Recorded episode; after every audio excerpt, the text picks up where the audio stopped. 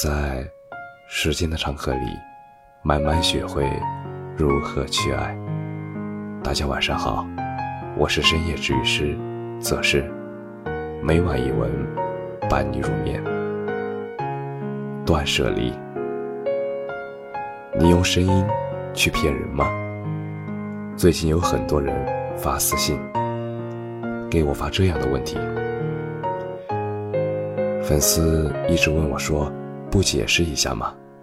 我看了那些大概发表这些言论的人，其中有一条是这样说的：他说我以前在评论区出售课程，割韭菜，说我现在删了，不承认了。说实话，看到这样的言论，我的第一感觉是挺同情他们的。村上春树曾经说过。不是所有的鱼都生活在同一片海洋。我想，如果一个人闲到没有事儿干，能够专门跑到一个陌生人的底下去发表这种无中生有、人云亦云的言论，那么他在现实生活中可能也是看不到出路的。倘若我们每一个人都有这样与这些人去纠缠，那么我们的出路又在何方呢？前段时间我看到了一个特别火的故事。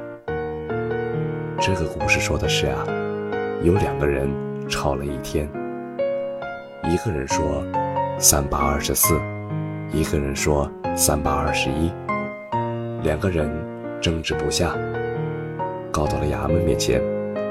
县官一听。把回答二十四的人拖出去，打了二十大板。他表示不服，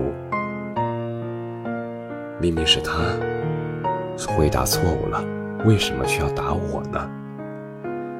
县官说：“你跟一个三八二十一的人吵了一天，还说你不蠢。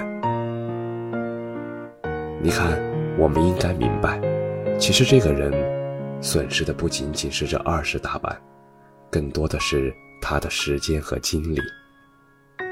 我相信现实生活中很多人都遇到过类似的事情，因为一些烂人烂事而影响着自己。想和大家分享的是，我们一直在讲断舍离，而我认为断舍离的最高境界就是不纠缠烂事，不缠烂人。这句话适用于我们身边。太多太多的场景了，我们的一生都太短暂了。我们还有星辰大海、田园牧歌，还有爱的甜蜜和奔跑中的热血沸腾。所以，愿我们都可以心胸开阔的活着，不和没有意义的人和事儿。去纠缠，做好我们自己，是我们一生中所要学的必修课。不计较，并非懦弱无能，而是任他气急败坏，我自心宽似海。你若不伤，岁月无恙。感谢你的收听，晚安。